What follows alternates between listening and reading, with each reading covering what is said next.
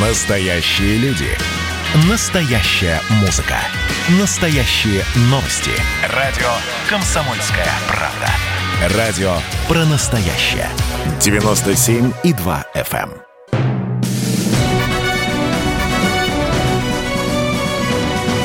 Клуб знаменитых путешественников. Совместный проект Русского географического общества и радио «Комсомольская правда».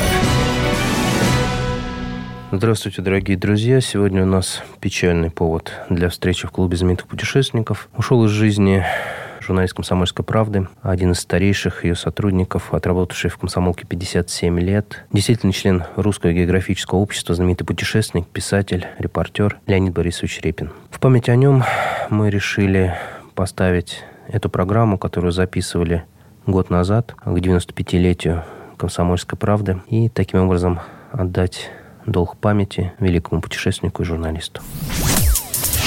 Справка. Леонид Борисович Репин – путешественник, писатель и журналист «Комсомольской правды», отработавший в ней 56 лет. Профессиональный спортсмен, действительный член Русского географического общества. Награжден медалью имени Семенова Тяньшанского от РГО, медалью Гелеровского от Союза журналистов России, медалью преодоления от Ассоциации космонавтов, является основателем жанра «Экспедиция комсомольской правды». Сам организовал более 30. Среди них полеты на воздушном шаре, исследования пещер, подводные погружения, а также эксперименты на выживание. Прошел базовую подготовку космонавтов, профессиональный спортсмен. Сегодня мы беседуем с легендой «Комсомольской правды», обозревателем, путешественником, писателем, журналистом, членом Русского географического общества Леонидом Борисовичем Репиным. Леонид Борисович, вы основоположник оригинального жанра «Экспедиция комсомольской правды».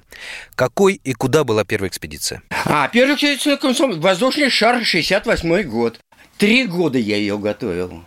Потому что нужно разрешение пограничников, ПВО. Шар наполнялся водородом, это же опасный газ. Да, да, это взрывоопасный газ. Что такое водород? Смеси с воздухом, гремучий газ, малейшая искра и крестец, как говорится. А оболочка синтетическая, шар залатанный. Я летал в 68-м, до этого в нем в 36-м году, последний раз летали. При мне там э, долго, долгопрудном Центральная аэрологическая обсерватория, веничком пыль смахнули. Посмотри, ну не, не ртом, конечно, баллонный газ, не спускает ли где, заклеили где, и давай репи начали. Ну, тут погоды ждал буквально неделю. Вот все, дождь, молнии, вошли в грозовое облако. Командир корабля, корабль называется, воздушный шар, последний пилот аэронавт, единственный в Советском Союзе остался, который обладает правом и прав, удостоверением водить аэростаты приготовиться к прыжку. Я никогда в жизни не прыгал с парашютом. Товарищ мой, Витька Богачев, научный сотрудник, тоже никогда не... Сели, ноги свесили, а там облака земли. В жизни не прыгать. Не страшно, но неприятно. А вокруг молнии зафигачивает. Посидели, посидели. Ну, ничего, как-то разнесло. Бог миловал. А так малейшее все искра. Гремучий газ. До свидания. А по времени сколько это длилось, весь полет? 18 часов. Ветер то есть, то нет. Приходилось искать ветер, то сбрасывать балласт, то, значит, выпускать газ, чтобы подняться, опуститься. Трофимов, командир, искал, ловил ветер. И мы 18 часов, и причем летели, конечно, не так, а вот так. И продолели мы где-то более 500 километров вместо этих 150. Ну, масса впечатлений, ну что ты там. Я тайком протащил бутылку шампанского на борт. А так потрясающее впечатление. Такое ощущение, в самолете сидишь, сначала дрожь, он несется, все мелькает, тебя бьет, и взлет прижимает. А тут кого-то за шиворот взял тут и, и поднял. Ни звука в абсолютной тиши, но так быстро. Замечательное ощущение. Звучит команда «Экипаж в гондолу». Я и не сразу сообразил, что это ко мне относится. Она небольшая, наша гондола, сплетенная из ивовых прутьев и окрашенная в голубое. Всего два квадратных метра на троих. Там же научные приборы, балластные мешки с песком и три парашюта. Да еще небольшой запасец воды и продуктов на сутки. Нам предстояло испытать экспериментальный паек для космонавтов. Ну и еще одна тайная штуковина, которую я припрятал в своем рюкзачке. Бутыль советского шампанского. «Село Риутинцы», – произнес Трофимов. «Здесь будем садиться, вот на этом поле». Он вручил Богачеву огромный тесак, чтобы по сигналу тот срубил крепление гайдропа, скрученного толстого каната. Он расстелится по земле и сыграет роль якоря. Трофимов резким движением открыл выпускной клапан на оболочке, и шар пошел вниз. «Руби!» — крикнул Трофимов, но Богачев не сумел одним махом срезать крепление. Нас стремительно несло к лесу.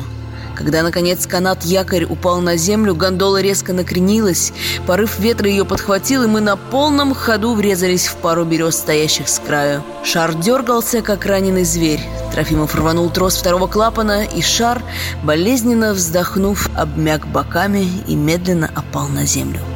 Гондола под собственной тяжестью мягко опустилась на лесную окраину.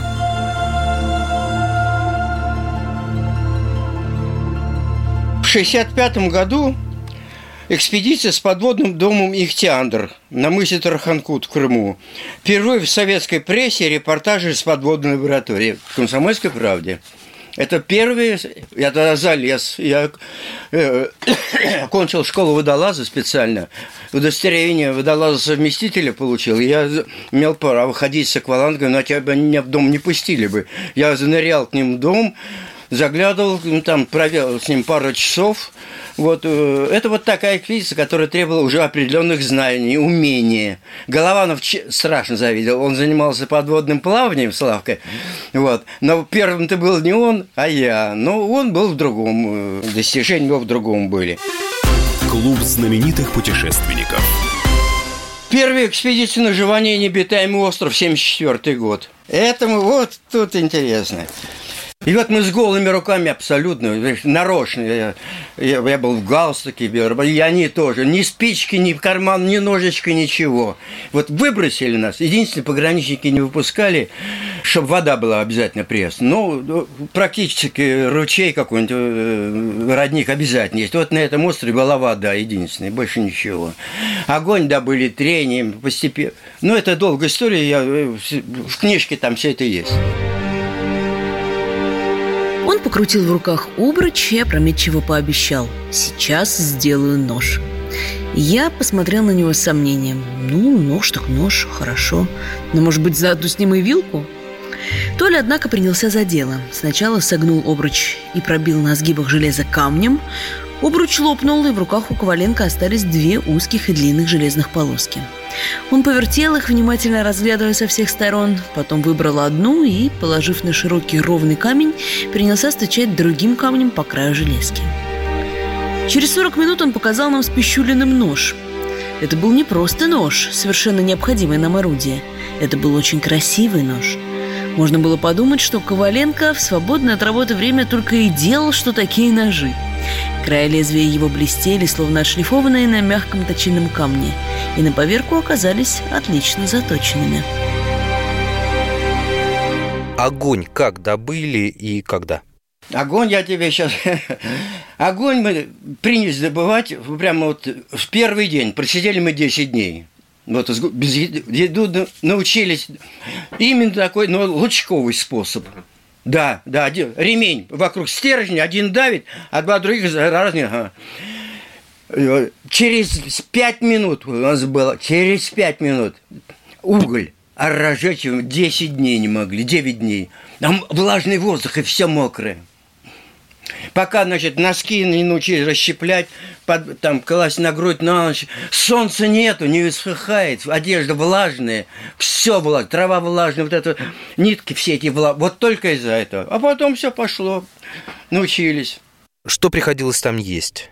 Первые дни была чистая голодовка. Вот 7 или 8 дней стопроцентные. Теряли сознание от слабости. Ну, ничего страшного. Это, потому что все встаешь, вдруг бог, чувствую, тупой удар, а оказывается, лежу, ну, голодный обморок, это элементарная вещь. Вот жители, э, циничные сравнения и сравнения там в Ленинграде, они там в тысячу раз хуже, то же самое. в тысячу раз хуже. Вот. Но, а потом как научились добывать в океане, рыбу ловить научились, плотик сколотили из отдельных э, щепок, из палок, из прутьев. На плотике укрепили мачту вот такой высоты. От нее леска, леска еще, обрывки сетей валять, расплетали, сплели леску. Крючки еще из гвоздиков и деревянных ящиков полно выброшено на берегу, полно. Прибой выбрасывает. Маленькие заточили на камнях, там все сделали крючки, добывали. А, голодание было полным, но все-таки э, мидии находили. Немного они не могли насытить. Э, креветок ночью подошли случайно э, с огнем, с факелом. Вдруг креветки начали. Ну, по, там по, штуки по три, по пять иногда подавалось на нос поймать. Вот такое ели. Морские гребешки были, вот раковины. Как поймали и на угли ее. Ну, конечно, э, как мы обожрались, какое было счастье, Жень. И на десятый, на десятый день жизнь стала как на курортном. А брюхо набьешь это треской жареные на углях. Ядрен качель. Да, креветок там штучки две сверху положишь. Ну, хлеба нет, конечно. Первые вечера, вот эти первые дни, разговоры только о, дев, о девушках. Вот, вот, да, да, вот, а у меня, да, знаешь, ну не хвастайся, вспоминай реально, потому что ну, а потом-то стали гожарни, картошечки, о котлетках. Вот такие разговоры. Мы ненадолго прервемся. Напоминаю, что сегодня мы вспоминаем безвременно ушедшего Леонида Борисовича Репина, а, легендарного журналиста «Комсомольской правды» и действительно члена Русского географического общества.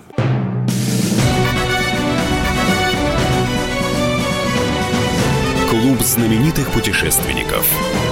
Совместный проект Русского географического общества и радио «Комсомольская правда». Снова здравствуйте, дорогие друзья. Напоминаю, что сегодняшняя наша встреча имеет печальный повод. Ушел из жизни легендарный журналист «Комсомольской правды» Леонид Борисович Репин, знаменитый путешественник, действительно член Русского географического общества. В память о нем мы повторяем интервью, которое взяли у него год назад. Только в эти дни мы поняли, как мало умеем и как мало можем. Не умеем добыть огонь, не умеем охотиться. Современная жизнь давно уж отучила человека, живущего в городе, добывать пищу на луне природы, не имея ничего под рукой. Это наши далекие предки могли быстро извлечь огонь из двух сухих кусков дерева, могли часами преследовать добычу. Мы все это потеряли, нам это просто не нужно. В нашем доме всегда есть спички, на худой конец зажигалка. Индустрия питания позаботилась о каждом из нас и сделала излишней охоту. И, в общем, совершенно неожиданный, хотя вполне логичный вариант для человека. Цивилизация сделала его почти беспомощным. Где было сложнее выживать, на острове или в тайге? В тайге у меня было два эксперимента. Один был ну, вот по следу Москвитина, это был э, самый тяжелый из всех моих экспериментов. Ну, сейчас коротко расскажу. Но до этого был в Красноярской тайге у меня, э, вот к, к северу от Красноярска. Я там проиграл ситуацию людей, которые пошли в лес за грибами и заблудились. Мы заблудились по натуральному, но когда человек идет за грибами, он и топорик возьмет, он пирог, ношу обязательно у каждого, спички обязательно, какой-то там несколько бутербродов. Поэтому, конечно, там было легче. Мы, огонь у нас всегда был, в любую погоду мы там от дерева отщепляли сухие, там, ну, в общем, легче. Вот, э, это где-то сколько, я там не помню, тоже надо смотреть, потому что это около двух недель мы там блуждали. И что самое интересное, мы действительно заблудились, Жень, и у нас ни рации, ничего нет. Если не о себе подать знака, ничего. Если бы дело пошло, там пожар бы или что-то там, кто-то ногу бы, могло бы очень плохо кончиться. Это была, в общем, безрассудная такая, но максимально приближена к естественным условиям. А труднее всего было вот по следу Москвитина, потому что... А из тайги как вышли потом? Ну, опять же, тот умелец э, Коваленко изготовил компас. Ну, а это, оказывается, просто. Значит, берется щепочка сухая или кора, иголка была, и э, продевается горизонтальное положение. Она вот так, представь, плавает щепка вот так. И щепка начинает вот так вот, если воду положить в ручей, она начинает двигаться и указывает, э, не говоря о том, что там школьные, так сказать, советы. Но в тайге э, бесполезно. Там все Мох растет с любой, и с южной стороны, где угодно. Вот так. Вышли к, к Енисею, а Енисей привел К людям. вы уже знали, что... Ну вот э, там у нас не рация, ничего. А вот в эксперименте по Москвитину там тоже у нас не было ни рации, ничего, но там были вот все... Был охотник, я нарочно взял, с, с, с, дробови- с- с дробовиком, ну и даже пули, потому что там медведи на каждом шагу. В день по две- по две-три встречи с медведями, дикими, нехоженные края. Там со времен Москвитина никого не было. Там ни одного поселения нет. Вот где э, вот эта секча впадает в Улью, мы же секчи начали оттуда. Там километров 300 вот так вот, я пакарь смотрели, ни одной деревеньки, ни одного поселения нет. Первая была Амка, вот в устье секче в Улью, там деревня, но ни одного человека нет, она сезонная для охотников. Зато входишь, там запасец скорупы там у них все, ну, как положено в тайге. Мы там два дня э, душу отвели, это не то слово. Ну, оставили, принято оставить. Да, мы не могли бы оставить продуктов, у нас их не было, но мы оставили пу- пу- э, э, там, патронов несколько, там еще что-то, там спички, вот такие вещи, которые, ну, вроде как натуральный обмен произвели. Написали, кто мы такие, что экспедиция комсомольской правды. Ф- Фамилия у меня в книжке есть, в чем доме мы пожили. В той же чистоте все прибрали, иде- ну, как полагается. За круто выгнутой песчаной косой, испещренный длинными седыми космами волн, рокотал океан. Ну вот, кошелот, ты дома. Мы на веслах пришли в океан. Так получилось, хотя мы и не стремились к тому. Но на весь путь от Джукджура мы потратили столько же времени, как и казаки Москвитина. Ровно 13. Правда, мы сутки отдыхали в заброшенной, но тем не менее гостеприимной приветливой Амке. Но, быть может, не знаем мы только того, и Москвитин давал роздых людям своим. Книга по холодному следу? Да, да, да, постывшему. Ну, я нарочно постывшим, потому что холодный, это значит, а остывший, значит, они недавно вроде прошли, но он уже успел остыть. Хотя э, я это сделал не просто так, а в год 350-летия похода Москвитина. Вот чем ценно, что не, не до меня э, этот весь путь. Ну, вы пошли-то по Илье, вы же по секции не шли, это самое, это самое интересное. Потому что там сначала она вода по щиколотку, там идешь день, все. Это все на себе тащишь по камням, эту лодку над- надули мы, конечно. Все на себе тащили, пока на, вода не, не набиралась, сопок натекавшая и. И, нет, все наполнело, полнело. Только э, последние там двое суток мы шли по полноводной реке, и только она с порогами нас кидала на отвесные скалы. Жутко интересно, жутко интересно, на всю жизнь впечатление. Тот водопад, о котором вожжи задолго предупреждали Москвитина, мы тоже ждали в напряженном внимании. Вот-вот должна была появиться улья. За любым очередным поворотом могло открыться устье нашей реки, а водопада все не было. И вот, наконец, низкий приглушенный гул, которого мы прежде не слышали. Река разлилась, разбитая множеством огромных камней. Ее галечное дно поднялось, а впереди, совсем близко от нас, открылись две высокие скалы, сжимающие реку в теснине. Слева вертикальная стена, даже скорее горы, не скалы, у подножия которых скручивается в глубокий зеленый омут мощная струя, вырывавшаяся из тисков водопада. Вышли, это тоже забавная история. И в гости да, пришли, там поселочек крошечный, э, на обрывистом берегу каждый день, каждый год с 30-40 метров океан смывает. И уже там бросает, и это, поселок этот бросали, бросает, и, э, ну, совсем навсегда, потому что он, уменьшался, уменьшался. А погранзастава там стоит маленькая. Что-то приходят двое, забирает меня как руководитель и ведут на заставу там, в, в этом, в этой поселочке маленькой. Кто я? Год разрешения, там, от э, Дальневосточного округа, начальник, там, полковник такой-то, все вот, да, паспорт, все, да, разрешение есть, удостоверение есть, командировочный есть. И вдруг я вспоминаю, что когда мы из Москвы улетали в комсомолке, было напечатано сообщение, вот крупный мой портрет, и что очередная экспедиция комсомольской правды отправляется. Я говорю, а вот подшивка комсомолки есть. Я, фу, за такой-то август, а ты, ну, ядрен корень. На первой или на второй, на три четвертой странице, помню, на первой, подвал, низенький, рожа, вот у меня клише. Я, я сохранил на память. Я говорю, теперь знаете все? Ну все, говорит, лейтенант, старший лейтенант, начальник заставы. Все, говорит, ребята, давай выпьем с тобой. Вот тут было. А документы, ну так, да-да, конечно, бдительность проявляла. А против газет не попрешь. А почему втроем шли? Втроем, я всегда втроем. Почему меня вот часто спрашивали? Это мне ученые, психологи насоветовали. Самое интересное втроем. Потому что когда в трудных физических условиях, Жень, когда четные, всегда разделяются компаниями. Противоречия, споры, конфликты с голода, от напряжения, стрессы, шоки.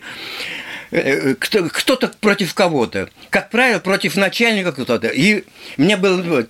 Мне, в некоторых экспедициях были двое против меня, моих экспедициях. А однако кто-то ко мне примыкал, я был вдвоем против третьего. Вот необитаемый остров Коваленко был всегда со мной, и мы против третьего всегда его, так сказать, психологически давили, когда надо было для пользы дела. А расскажите про путешествие в Африку. Что там была за экспедиция? Это вообще жизни стоило. Ну, в 1975 году в награду за мои подвиги в экспедициях, я только что вернулся в 1974 году осенью с необитаемого острова, и, э, и еще был после весной в экспедиции со спелеологами, тоже шумная была экспедиция, Корнишов, главный редактор, меня вызывает, говорит, все, ты много, там помучился, там, поедешь в Африку таким тоном, что это отдыхать, ты понимаешь, вроде как. А я в Африке к тому времени не был, тогда туризма вообще никакого не существовало. А тут, причем все страны не туристические. Гвинея, берег Слоновой Кости, Ангола, Конго. Представляете, это не туристические страны. Ну, я загорел, конечно. И вот нас семь человек из семи разных стран – в ФДМ, Всемирной Федерации Демократической Молодежи, по, по одному журналисту из этой страны, семь журналистов – ну, теперь это уже можно сказать. Это была разведывательная экспедиция. Все разведчики, только я и один такой же чудак на букву М, румын, румынский журналист, а все остальные разведчики, военные разведчики. И у нас было в чемодане 60 тысяч долларов или 40, 60 наличными. Наша задача – раздать эти деньги в поддержку вот этим молодежным организациям. Какие бы задачи этих ребят, я действительно не знаю. Вот меня поставили к стенке, я не, не могу рассказать. Я не, были, конечно, они же, я же говорю. Вот. А у меня задача сделать репортаж для комсомолки. Пошли все нафиг. Пограничник на границе с Анголой сообщил, что с нашими разноперыми паспортами без виз ну какие могли быть визы, раз страна закрыта?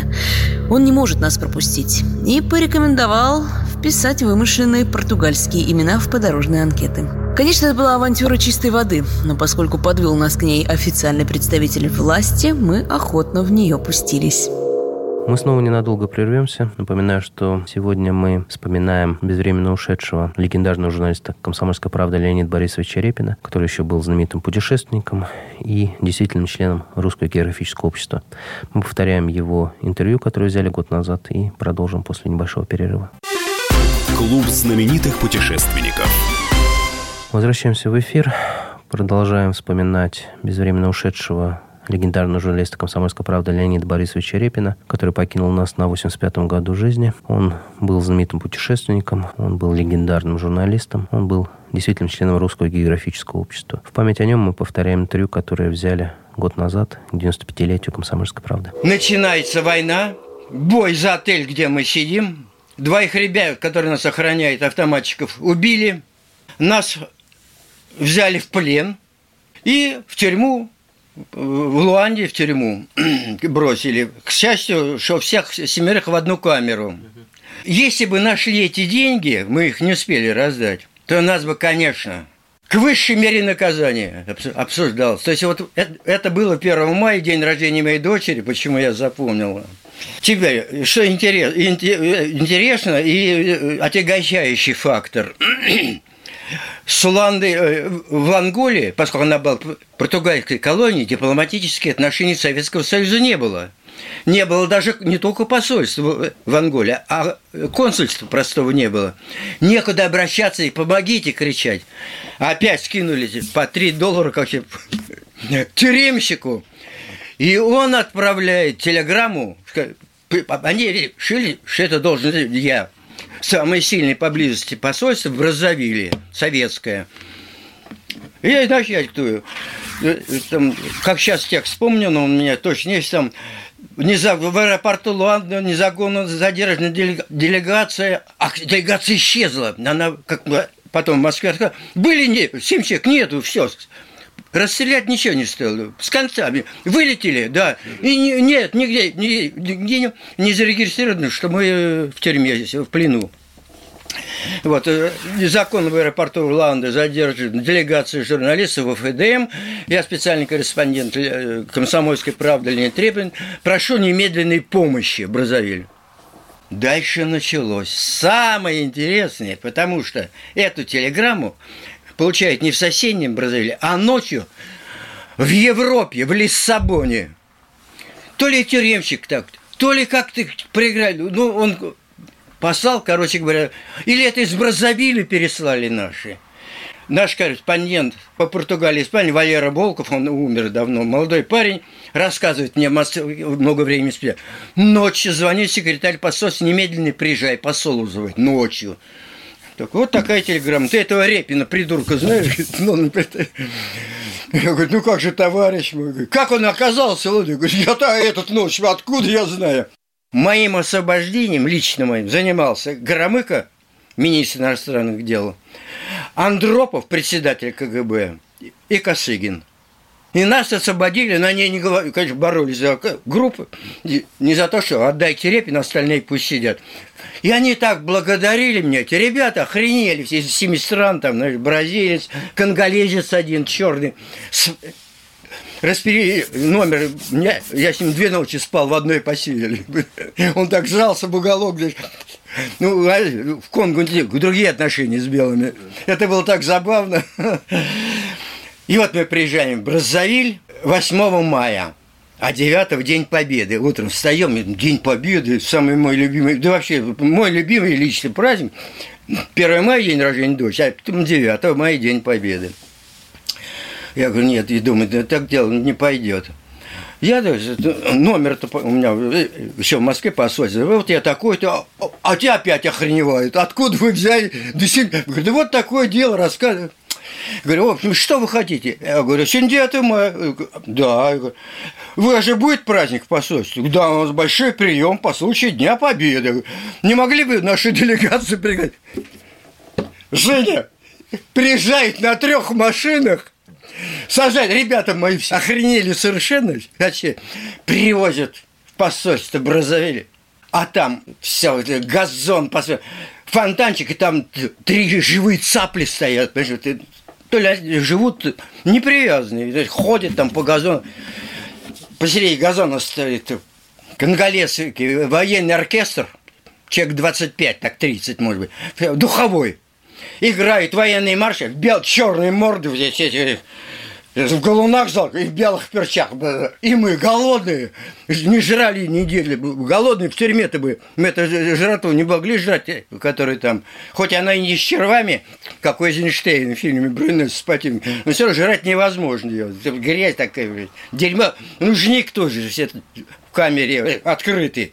Не унитаз, а просто дыра в полу. И вот этот белые перчатки, оркестр черный и разносят шампанское, тарталеточки с икрой, с с красной. Мы эти все ребята мы охрен... Как, да мы как накинули, как мы там, как... Не, ну, ребята не интеллигентные. Но еле от пуза, и все. Потом подводят к послу, меня одного, ну, почитаю, пожалуйста, говорит, да вот спасибо большое. Как вы там оказались, зачем? Ну, я в коротко там. Ну, вот, приглашение значит, Союза молодежи Амбо, Анголы. Это хорошо. Поезжай, отдохни в Африку. Поедешь в Африку. Съездил. И вот однажды в тюрьме на второй день вызывает, ставит к стенке. И стоят четыре автоматика или три. Ну, автоматика черных с калашниковыми, кстати ставит к стенке, выходит это такой херштаг, по-португальски. Ну, португальец этот нас. Говорит, ребята, дело херовое. Я говорю, а что такое? Ну, плохое. А он учился, знает, почему русский хорошо знает, он институт Лумумбу закончил. Еще на рассвете послышались автоматные очереди. Потом разрывы мин. Стрельба все ближе и ближе. Появился наш сопровождающий Морис, который объявил, что политические оппоненты их партии каким-то образом дознались о нашем незаконном присутствии и теперь ищут нас по всем отелям. Мы рванули через черный ход, погрузились в битые-перебитые машины и направились к аэропорту. Морис надеялся, что нам удастся вылететь в Бразовиль, столицу Конго. В аэропорту погрузились в самолетик, но взлететь не успели. Дорогу преградили несколько джипов, и из них выскочили автоматчики. Ну и все обошлось. Вышел фотограф, каждый из нас сфотографировал фас и профиль, как преступник, который незаконно, без, без документов, под чужими именами. Пересекли границу, сфотографировали опять в камеру. А были в жизни моменты, когда казалось, ну вот, все. Вот как на духу говорю, мне было бы так интересно, я будь что, вот потом напишу, я не допускал мысли, что меня сейчас убьют. Просто не допускал. Да еще, это был 1 мая. В день рождения дочери, чтобы меня убили, да не быть такого, ни хрена. Вот пока бы не убили, не поверил бы. Какой совет вы можете дать людям, которые попали в отчаянную ситуацию в экспедиции или в жизни? Все зависит от конкретных условий. Поэтому для каждых конкретных условий, Жень, должен быть конкретный определенный совет. Главное, главное, не терять присутствие духа. Я и тонул, и горел. Это отдельная история. Тонул на пароходе, тонул вот во втором подводном доме, запутался в сети, не мог. Вот если бы испугался, все, конец, точно погиб бы. И вот только благодаря тому, что удавалось собраться, спокойно, спокойно, все, удавалось заставить себя нормально, последовательно, логично соображать. И вот только это единственное, не терять присутствие духа. Это единственный путь. Другого нету. Наша программа подошла к концу. Она была посвящена памяти легендарного журналиста «Комсомольской правды» Леонида Борисовича Репина. Он скончался на этой неделе на 85-м году жизни. Кроме того, что он был легендарным журналистом и 57 лет проработал в «Комсомольской правде», он еще и был знаменитым путешественником, действительным членом Русского географического общества, объездил огромное количество стран, написал бесчисленное количество материалов. Мы будем помнить его всегда, потому что Такие люди, они незабываемые. Эту программу, наверное, будет логично завершить одной из любимых песен Леонида Борисовича Репина, который можно считать гимном всех путешественников, да и журналистов тоже. Всего вам доброго. Берегите себя и не забывайте говорить близким добрые слова.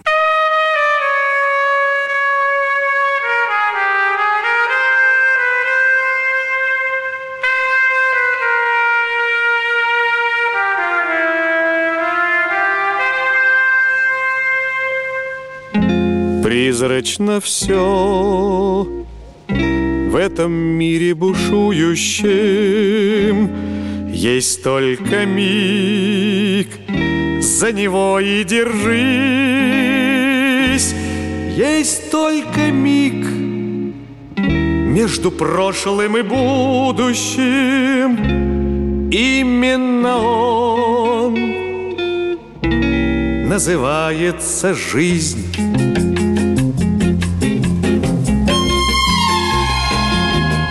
вечный покой. Сердце вряд ли обрадует.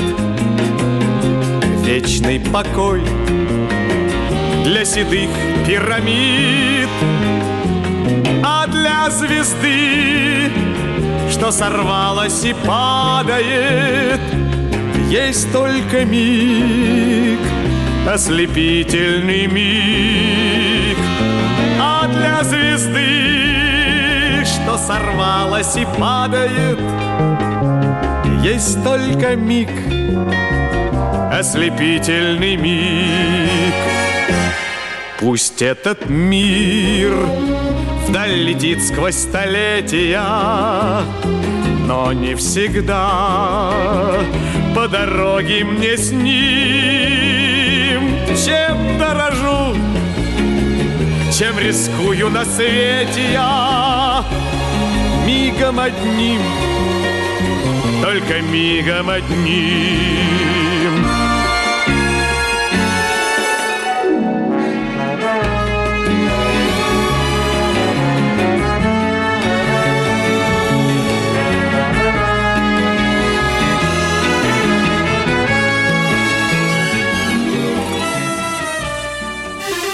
Клуб знаменитых путешественников.